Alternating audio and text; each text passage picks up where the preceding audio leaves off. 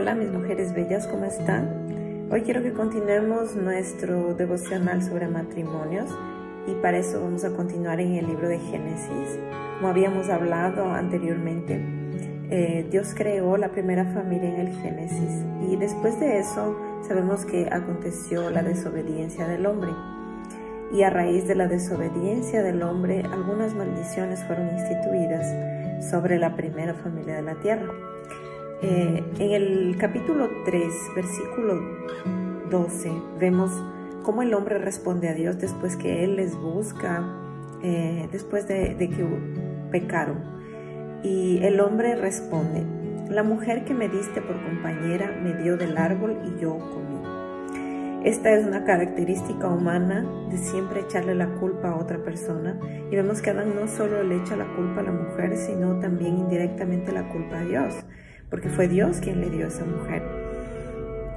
Y como consecuencia de esa última oportunidad que Adán tenía de arrepentirse, eh, y él no la aprovecha, él simplemente echa la culpa a otras personas, eh, las maldiciones vienen sobre la tierra y existen tres tipos de maldiciones, sobre la serpiente, sobre el hombre y sobre la mujer. Me llamaba la atención la de la mujer en el versículo 16 dice si a la mujer le dijo, multiplicaré en gran manera los dolores de tus preñeces, con dolor darás a luz los hijos, y tu deseo será para tu marido, y él se enseñoreará de ti.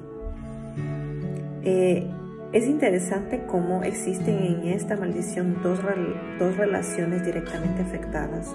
La relación de la mujer con sus hijos y la relación de la mujer con su esposo.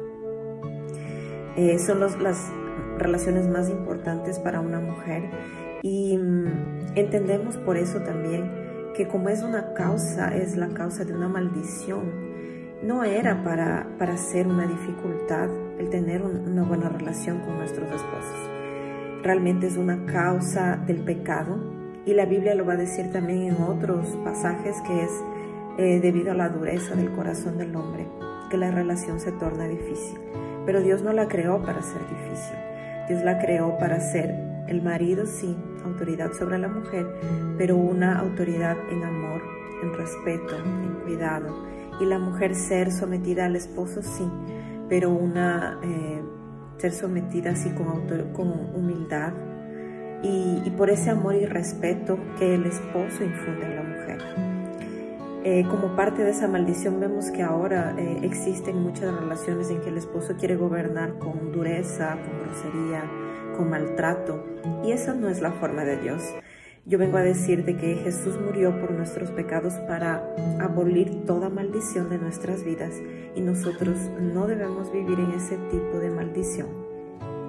Eh, el matrimonio fue creado como una institución divina y por eso tiene la importancia que tiene y es atacado por todos los lados.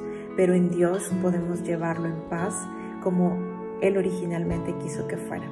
Mediten en esta palabra, les mando